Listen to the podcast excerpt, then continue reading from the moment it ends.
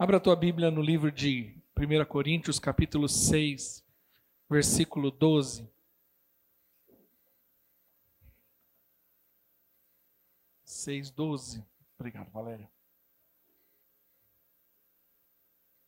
Nós estamos já caminhando para a reta final desse projeto Igreja Saudável. E nesses três meses, que é o propósito desse projeto,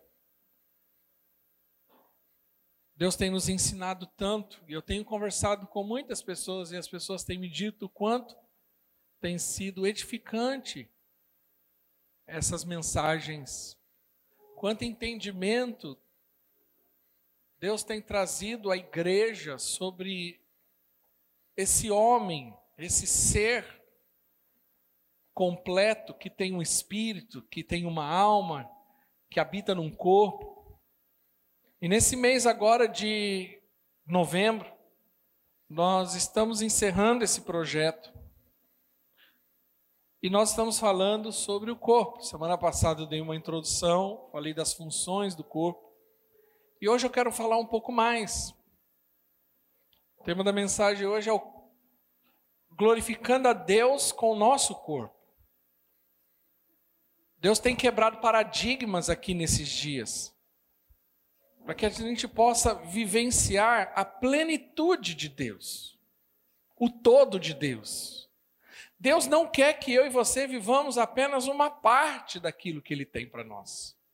Apesar de uma pequena parte já é algo grandioso, mas Deus tem o todo, a plenitude.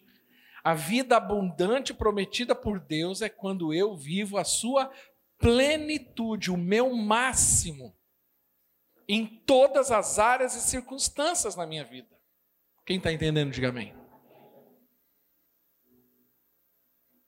Diz assim o texto, versículo 12: Tudo me é permitido, mas nem tudo me convém. Tudo me é permitido, mas eu não me deixarei dominar. Né, eu estou falando na tradução diferente, mas não me deixarei que nada me domine. Vamos lá, gente. Os alimentos foram feitos para o estômago e o estômago para os alimentos. Mas Deus destruirá ambos.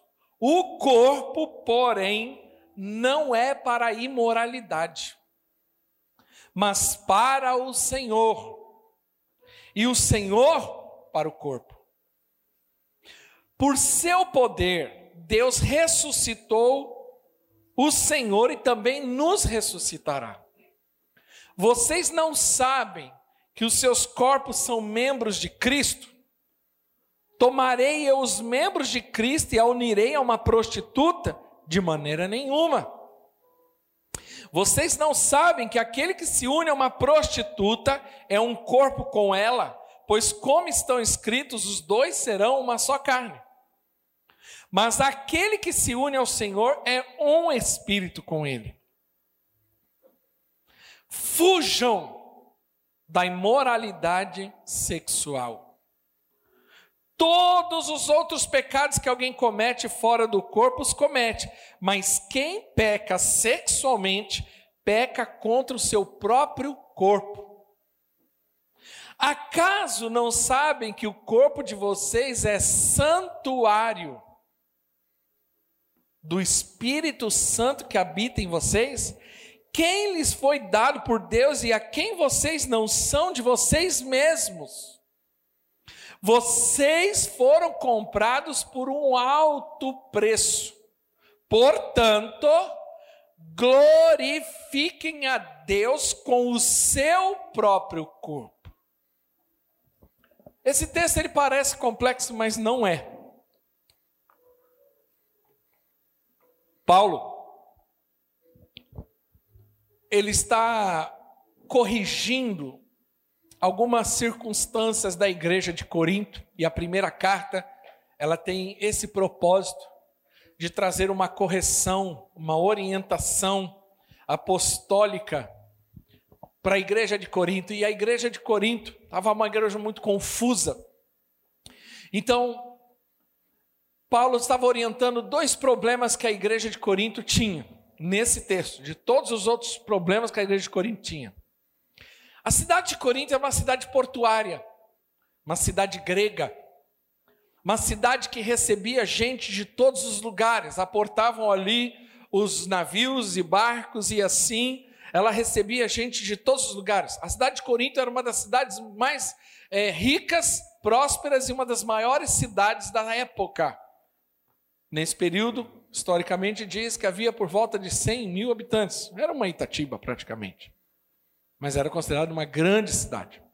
Era uma cidade cosmopolita, porque recebia gente de todos os lugares. E dentro dessa cidade também, por ser uma cidade grega, havia muita idolatria.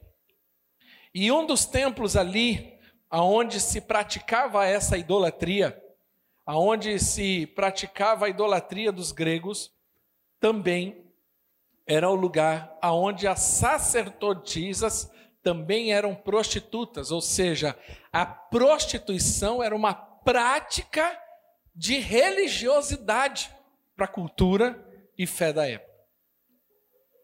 E a igreja de Corinto nasceu dentro dessa cidade, nesse contexto.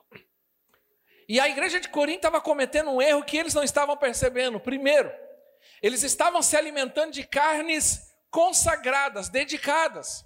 Porque na verdade as pessoas iam ao templo, e o templo não era o templo de Jerusalém, mas era o templo pagão, e ali sacrificavam os animais, e esses animais sacrificados, a carne era vendida, era mais ou menos como se o templo fosse também o açougue. E as pessoas comiam dessa carne. E Paulo estava ali repreendendo eles porque eles estavam comendo carne consagrada. E também a prática da imoralidade sexual tinha tomado conta de algumas partes da igreja. Então Paulo vem corrigindo isso, porque Paulo estava corrigindo o apetite dessa igreja. Lembra que eu falei semana passada que uma das funções do corpo é que o corpo tem instintos. E que esses instintos eles são natos, ou seja, você já nasce com ele. Ele não tem nada a ver com a alma. E que eu preciso aprender a administrar isso, senão isso me consome, toma conta de mim. Então era mais ou menos assim. O povo de Corinto pensava: é, eu tenho necessidades e preciso suprir. Então, na, na necessidade de suprir aquelas circunstâncias, tanto comer carne sacrificada como a prostituição, a libertinagem, né? a, a, a questão sexual, é, a libertinagem era liberada entre eles e era algo comum e eles não viam isso como pecado. Então Paulo vem e começa a repreendê-los. Por isso que no versículo 12 ele começa justamente falando dessa forma: tudo me é lícito, mas nem tudo me convém. Tudo eu posso, mas não me deixarei dominar por nada disso. Ou seja, nós precisamos entender que eu tenho liberdade para fazer todas as coisas, mas nem tudo que eu posso fazer é bom para mim, é benéfico para mim. Ele começa orientando justamente isso à igreja. Tudo eu posso, mas eu não vou me deixar dominar pelos meus apetites. Eu não vou me deixar controlar, ser guiado pelos meus apetites. Mas eu preciso aprender a lidar com isso e saber que há limites para isso. Então, Paulo começa a, a, orientar a igreja nesse aspecto. E ele começa, justamente por isso que ele entra nesse aspecto no versículo 13. Lê comigo lá, vamos agora rodar rapidamente, porque agora você vai entender o porquê que ele escreve isso. Os alimentos foram feitos para o estômago, o estômago para o alimento, justamente. Porque eles estavam comendo carne sacrificada, que é condenada biblicamente. Mas ele fala assim: Mas Deus destruirá ambos, o corpo, porém, não é para a imoralidade. Ele está falando: vocês não podem viver em função dos seus apetites, das suas necessidades fisiológicas e se permitirem serem controlados por isso. E se nós pensarmos, a grande parte do problema da humanidade está nisso. De não ter controle sobre as suas necessidades básicas, fisiológicas, e esse descontrole faz com que um monte de problema surja. E ele fala assim: vocês não podem viver na imoralidade, porque o seu corpo agora é templo do Espírito Santo. Então vocês não podem ficar se prostituindo e, e, e, e vivendo em imoralidade sexual, porque agora dentro de vocês habita um Deus, o Espírito Santo. E agora vocês são templo do Espírito Santo. E esse corpo agora ele está sendo levado para um propósito. E ele começa ele continua falando sobre isso. Ele fala assim: "Por seu poder Deus ressuscitou o Senhor e também nos ressuscitará". Então o nosso corpo está sendo preparado para esse momento. A base de todo esse projeto, uma igreja saudável, é 1 Tessalonicenses 5:21, que diz que a santificação, ela deve atingir tanto o nosso espírito como a nossa alma e o nosso corpo. E toda essa parte completa do homem tem que estar irrepreensível até o dia do Senhor. Então existe um erro que eu vejo que às vezes ou uma falta de ênfase na igreja que muitas vezes valorizou-se demais a questão espiritual, mas nunca deu ênfase para a questão do corpo e o cuidado que nós devemos ter com o corpo. E esse texto deixa claro isso. Tanto que Paulo finaliza dizendo: Olha, vocês foram comprados por um alto preço, glorifiquem a Deus com o seu corpo. Ou seja, não se misturem com a prostituição, não entregue seu corpo às vontades naturais e carnais, mas você precisa viver uma vida que glorifica ao Senhor, que exalte ao Senhor através do seu corpo também. Agora, como glorificar o Senhor por meio do nosso corpo? Primeiro, eu preciso entender que eu tenho uma responsabilidade que Deus me deu. Existe um conceito chamado mordomia cristã. O que, que é isso? É o conceito de que tudo que eu tenho, tudo que eu sou é de Deus, foi Deus que me deu, e eu apenas sou um administrador. Eu não tenho participação em nada tudo que eu tenho, tudo que eu sou, foi Deus que me deu. E eu sou um mordomo. O que é um mordomo? Mordomo é aquele que administra aquilo que não é dele. Foi o que Deus fez no Éden. Deus primeiro criou todas as coisas e colocou o homem. E o homem não tem participação em nenhum momento da criação. Inclusive na última coisa que Deus criou. Qual foi a última coisa que Deus criou?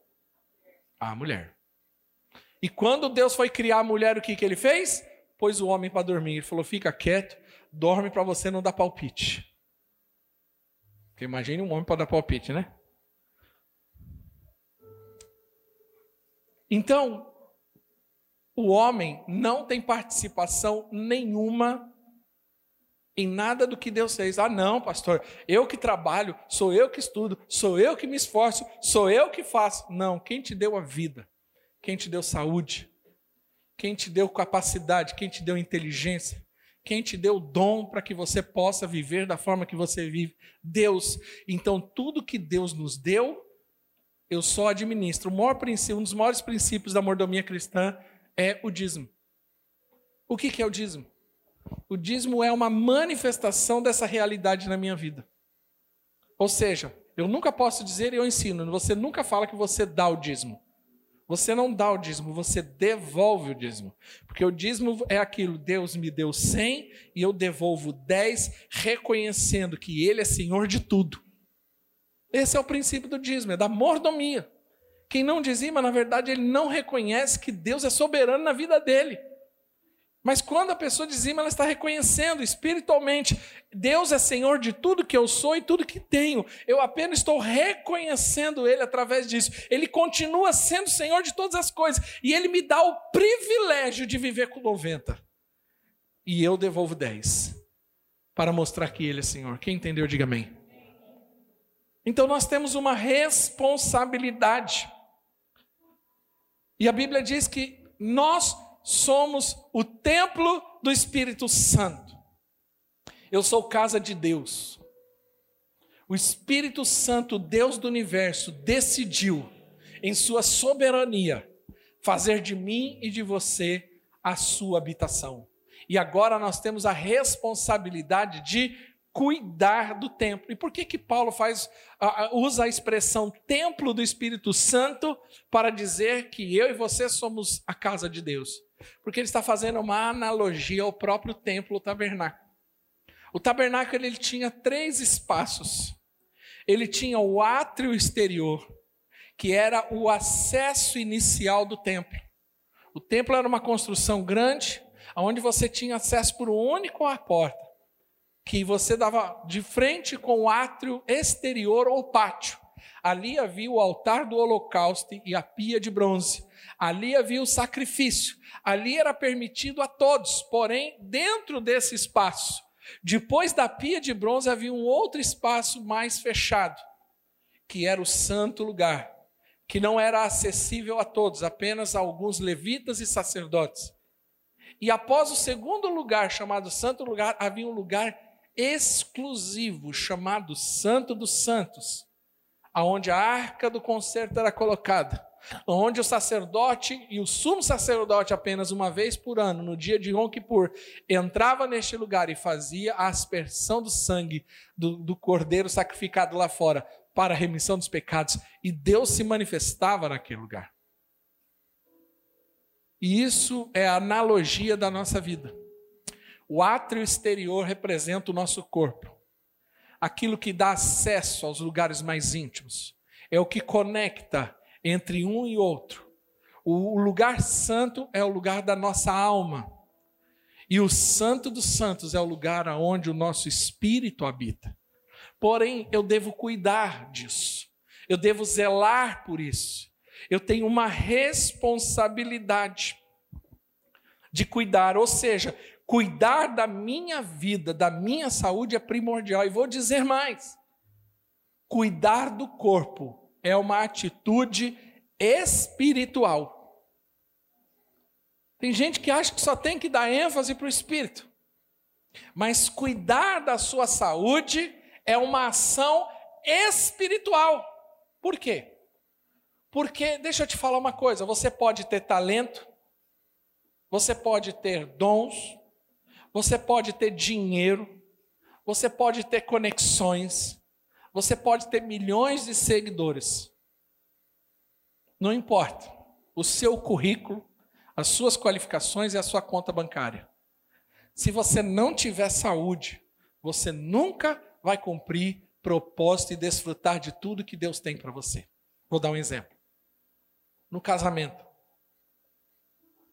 Vamos dar outro exemplo de banhos. Eu levo, vou usar hoje o Mateus e a Cris. O Mateus vive doente. Uma pessoa que vive doente, ela está sempre abaixo da circunstância, ou seja, ela está sempre limitada. Ela não está com o seu vigor máximo, com a sua plenitude máxima. Mateus vive cansado, sempre com sono, dor, passando mal, dor de cabeça, não importa qual seja a doença. E ele vive assim, sempre se arrastando, sempre com muita dificuldade, só que ele tem uma esposa. Agora, como que ele vai desfrutar do casamento dele? Vamos começar dentro do casamento.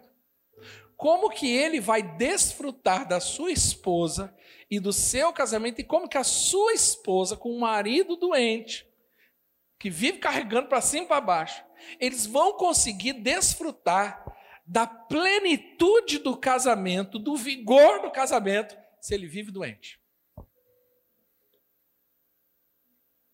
Vamos pensar no ministério, seja qual for o seu chamado, porque quando eu falo de chamado e ministério, quando eu falo de manifestação de reino de Deus, eu não estou falando de, de ordenação pastoral, estou falando o seguinte: todos nós somos chamados para manifestar o reino, seja onde for.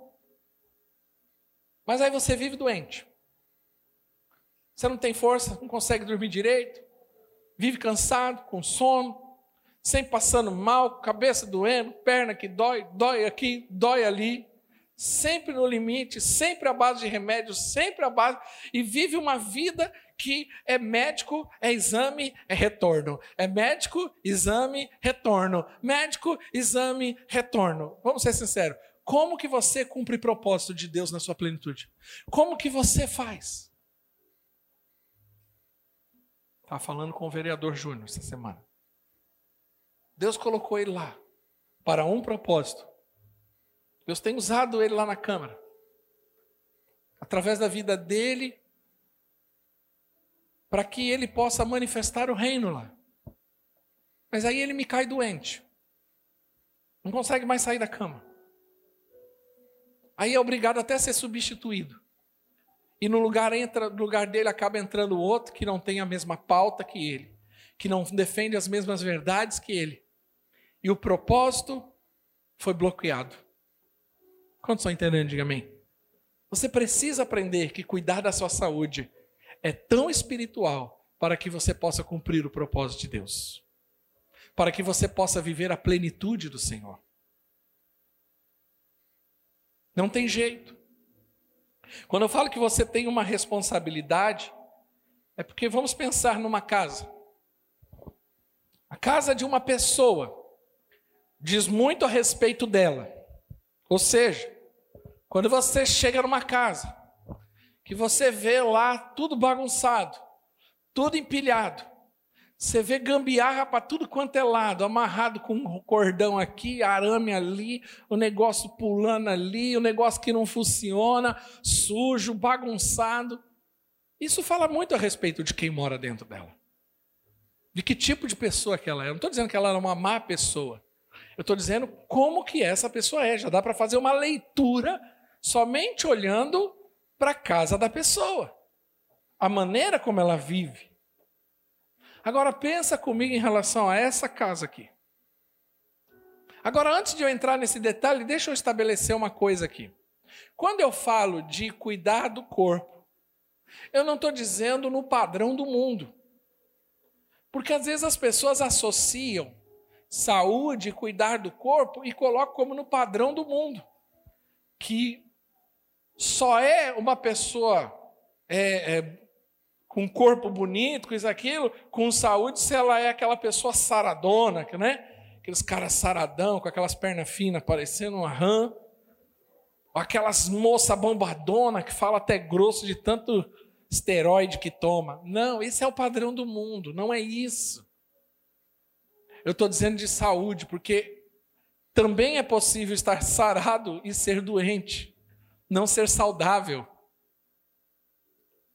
Isso não é, é, é, é, significado de saúde.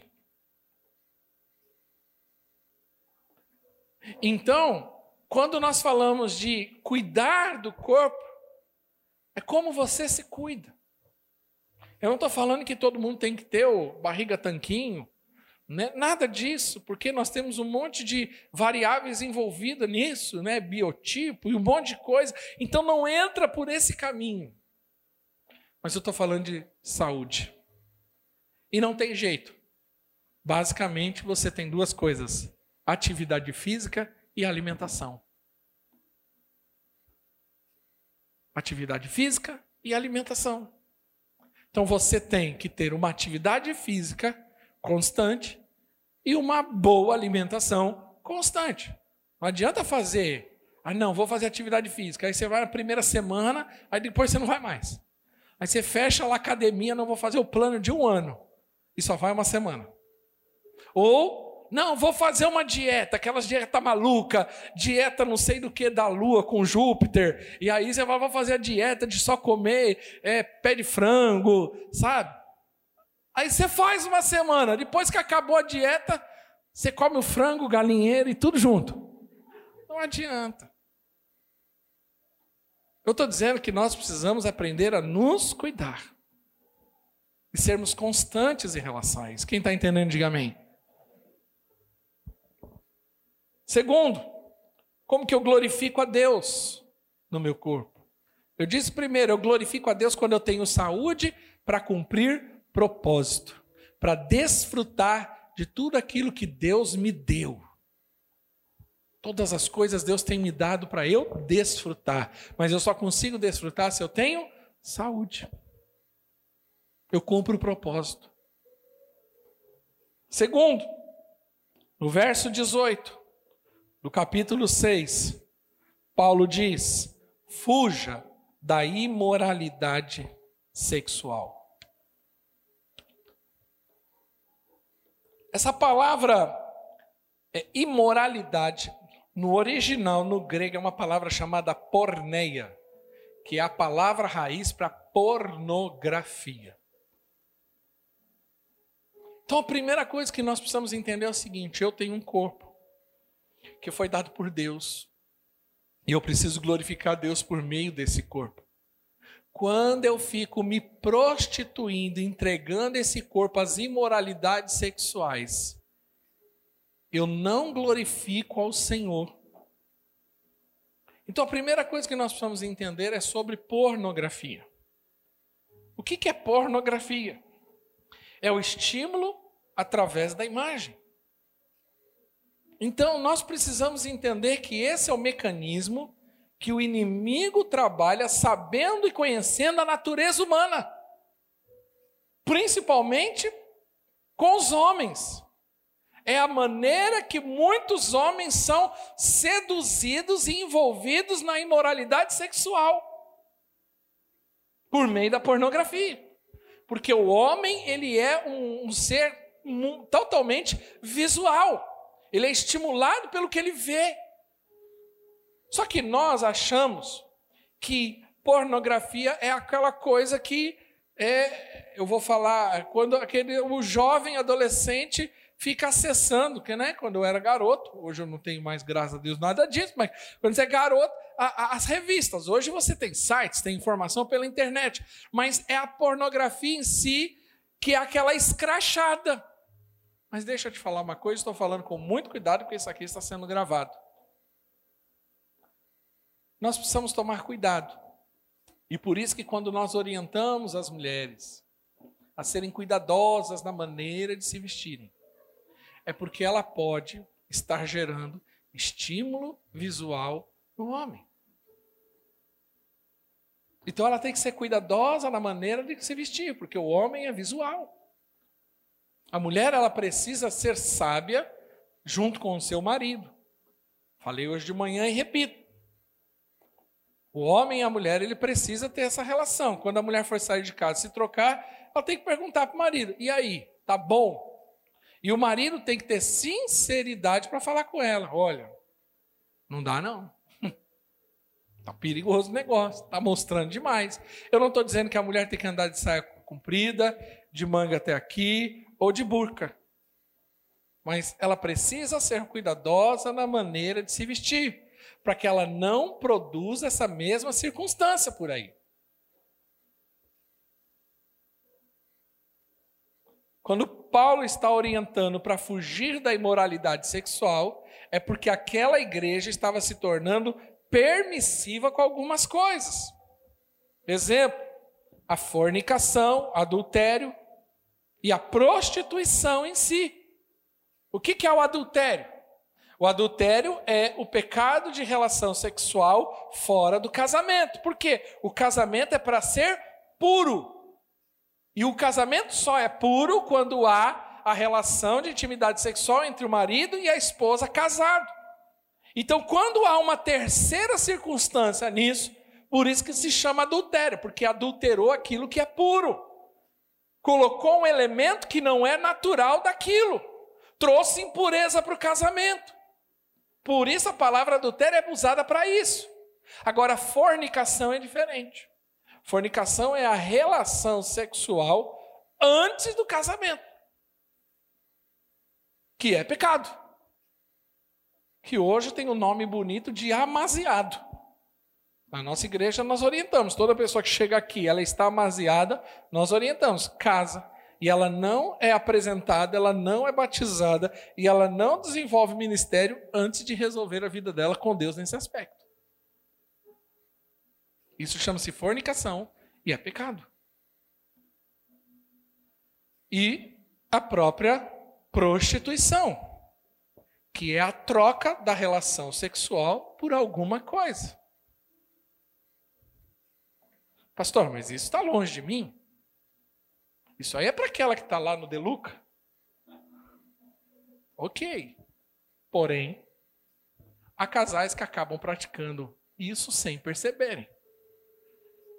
Quando a mulher fala assim: ah, ah, você só vai ter o que você tem se você me levar na casa de mamãe e me levar para o shopping para passear. Ela está trocando por algo. Quando ela diz: uh -uh, me dá o cartão de crédito para ir gastar no shopping. Ela está trocando por algo. Ela está vendendo a intimidade dela. O que, que eu fiz? Apertei sem. Olha esse texto. Se segura na cadeira. Fujam da imoralidade sexual. Todos os outros pecados que alguém comete fora do corpo, os comete. Mas quem peca sexualmente, peca contra o seu próprio corpo. Ou seja, Paulo está colocando que o pecado de imoralidade sexual é mais sério do que outros pecados. Não tem esse negocinho de, ah, não, pecado é tudo igual. Uh -uh. Há pecados e pecados, porque tem a ver com a consequência. O texto está dizendo: todos os outros pecados que alguém comete fora do corpo, ele os comete. Mas quem peca contra o seu próprio corpo, ele está colocando o pecado de imoralidade sexual num patamar. Porque você peca contra si mesmo e contra o próprio Senhor que habita dentro de você. Nós deveríamos ter mais temor. O que às vezes me assusta, às vezes, quando eu fico sabendo que fulano ciclano aprontou. É às vezes o que me assusta é a falta de temor de dizer, meu Deus do céu. Será que ele não entendeu que ele é casa de Deus agora? Terceiro, como que eu glorifico a Deus com o meu corpo? Suportando as pressões. 2 Coríntios capítulo 4, versículo 7. Diz assim: Nós temos este tesouro em vasos de barro, para mostrar que o poder que tudo excede provém de Deus e não de nós. Então ele está falando, nós temos algo valioso, mas num recipiente frágil. Em todos os lados somos pressionados, mas não desanimados. Ficamos perplexos, mas não desesperados.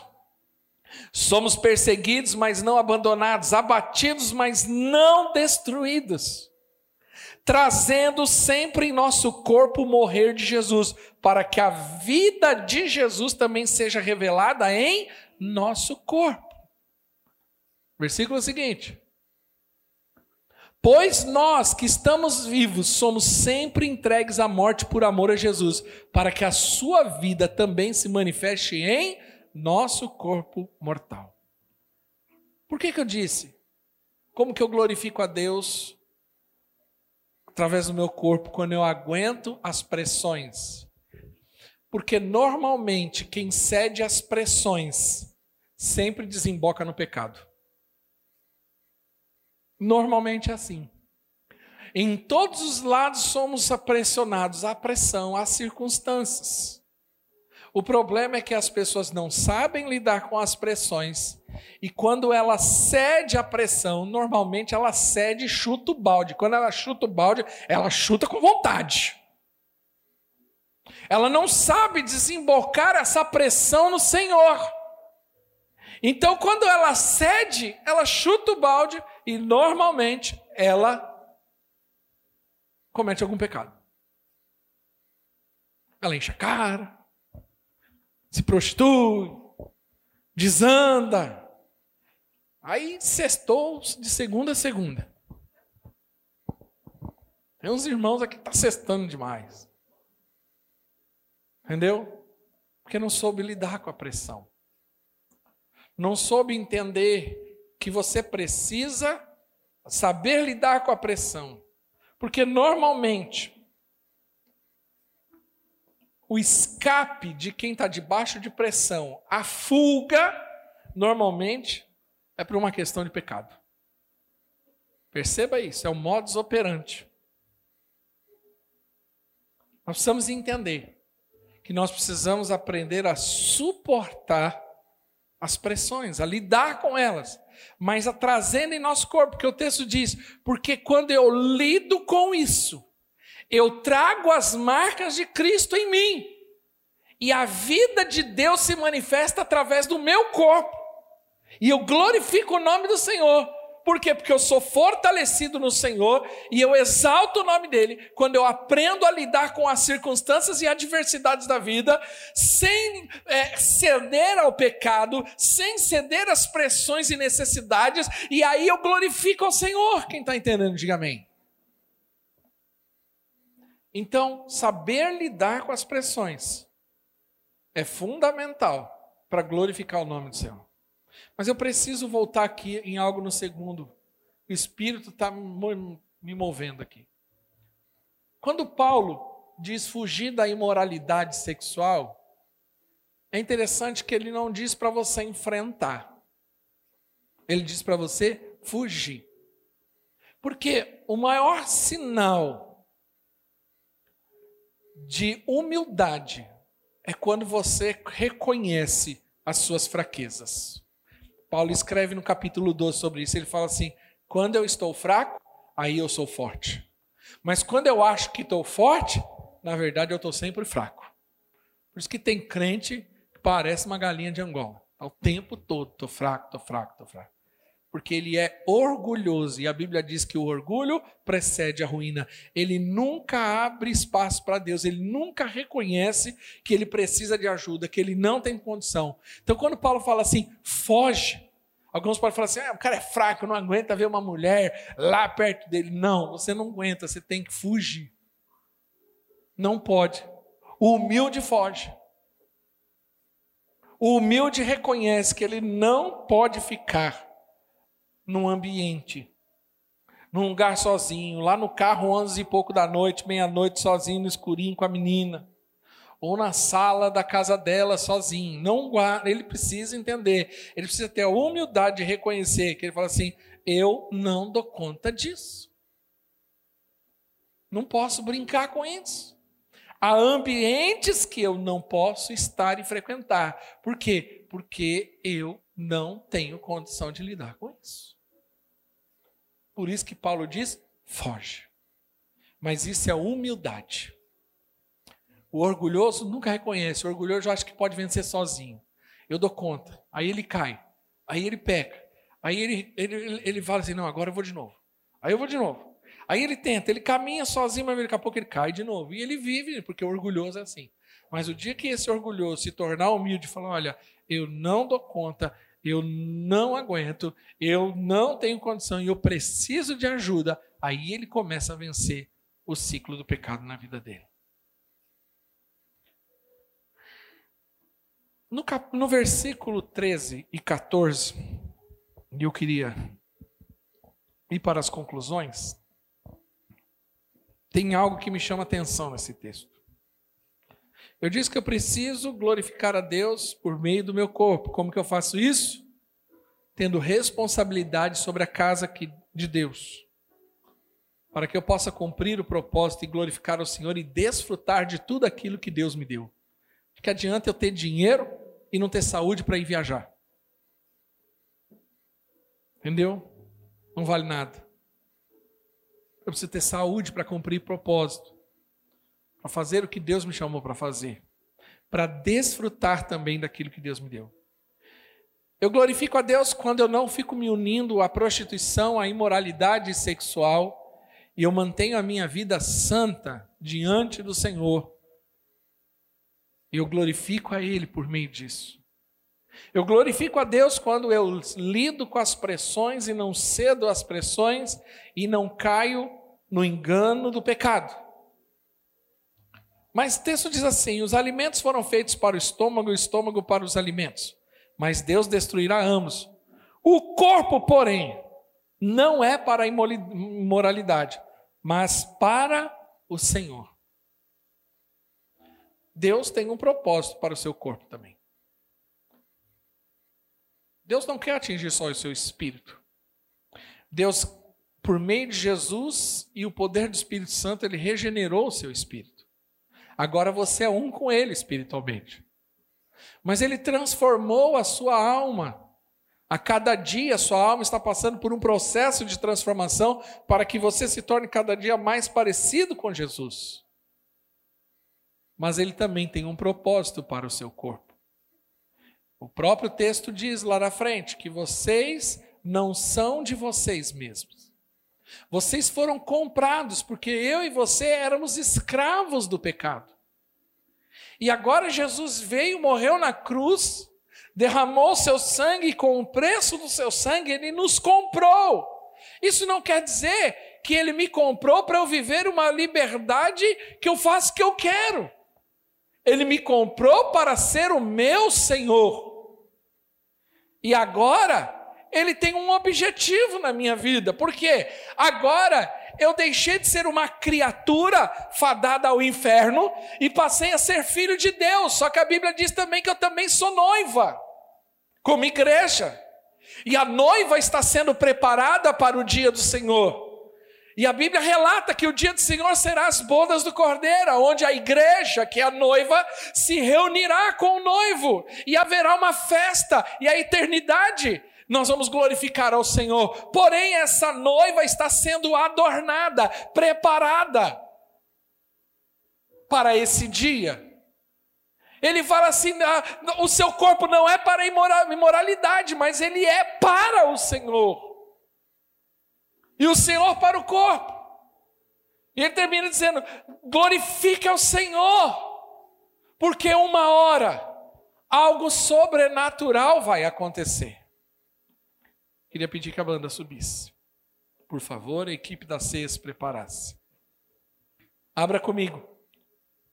1 Coríntios capítulo 15, versículo 51.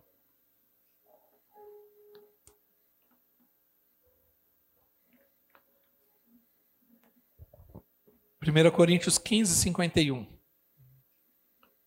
Diz assim: Eis que eu digo um mistério. Então veja bem, Paulo já começa o texto dizendo que há um mistério, ou seja, os mistérios na Bíblia relatam sete no Novo Testamento, mas os mistérios foram dados para a igreja, para, revelados à igreja, porém continua em alguns aspectos sendo um mistério. Você vai entender que mistério é esse. Nem todos dormiremos. Toda, toda vez que a Bíblia relata o dormir, é que ele está falando da morte. Então, nem todos vamos morrer. Por quê? Mas todos seremos transformados. Versículo seguinte, vamos lá.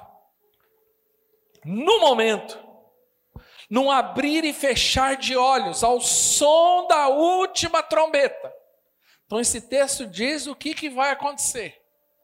Se você quer entender que trombeta é essa, você vai lá em Apocalipse. Fala das sete trombetas. Ao soar da última trombeta, num piscar de olhos, vai ser uma coisa rápida, instantânea, sobrenatural.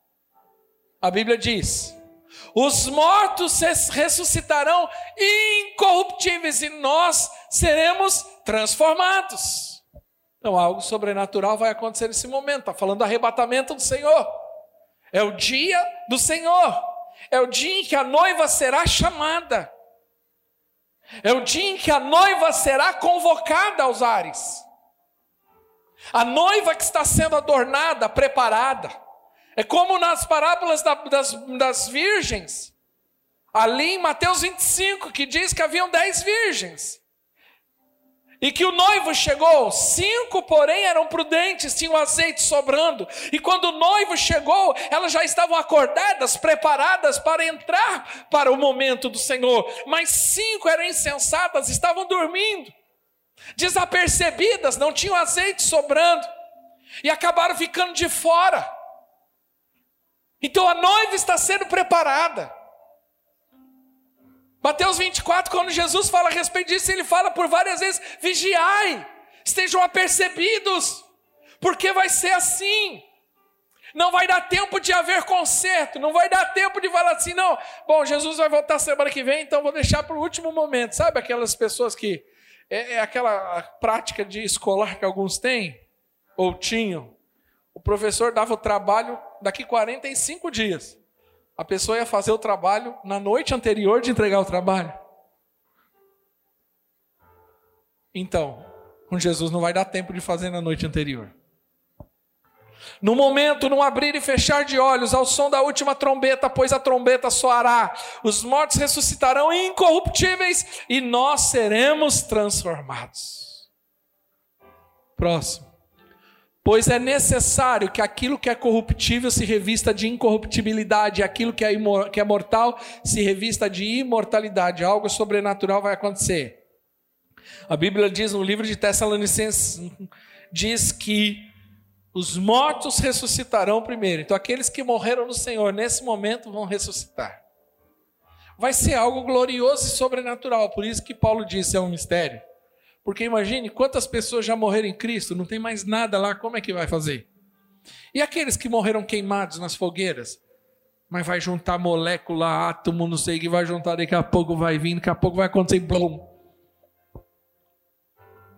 E nós que estivermos vivos, seremos transformados. Aleluia. Vai acontecer alguma coisa com esse corpo. Continua. Quando, porém, o que é corruptível se revestir de incorruptibilidade e o que é mortal de imortalidade, então se cumprirá a palavra que está escrita: a morte foi destruída pela vitória. A palavra revestida é just, literalmente colocar uma capa nova, uma roupa nova. Um corpo sobrenatural vai ser colocado sobre esse corpo o nosso corpo, ele é corruptível. Ele já está dessa condição. Não é? Você já nasce para o fim. E cada dia que passa fica pior. Eu posso dizer isso. As rugas, algumas coisas que não tinha começaram a ter. Porque o nosso corpo está falando. Mas a glória será que nesse dia haverá um upgrade na sua vida aí. Como que é o nome daquele procedimento que o pessoal está fazendo? Lifting. Harmonização facial. Haverá uma harmonização espiritual geral. Rapaz, você vai ficar até mais bonito. Glória a Deus por isso. Se você acha que não tem chance, há chance para você. E a Bíblia diz que nesse momento, aquilo que é, im, que é mortal será revestido de imortalidade. Você consegue imaginar esse momento acontecendo? E a Bíblia termina dizendo: então se cumprirá a palavra que está escrito: a morte foi destruída pela vitória. Não haverá mais morte, não haverá mais choro, não haverá mais lágrima, não haverá mais dor, não haverá mais sofrimento, não haverá mais angústia, porque a alegria do Senhor tomará conta por completo. E tanto o nosso corpo, quanto a nossa alma e nosso espírito serão totalmente transformados para o Senhor. Se o seu corpo não fosse importante, Deus não se daria o trabalho de fazer tudo isso. Ele simplesmente deixava a carcaça aqui e subia só o espírito. Já parou para pensar nisso? Se não fosse importante, então, Deus deixava a carcaça, você estava andando, blum, cai, parece aqueles bonecos de posto, e quando você desliga, blum. Mas é isso que vai acontecer? Não. Algo sobrenatural vai acontecer. Fique de pé em nome de Jesus.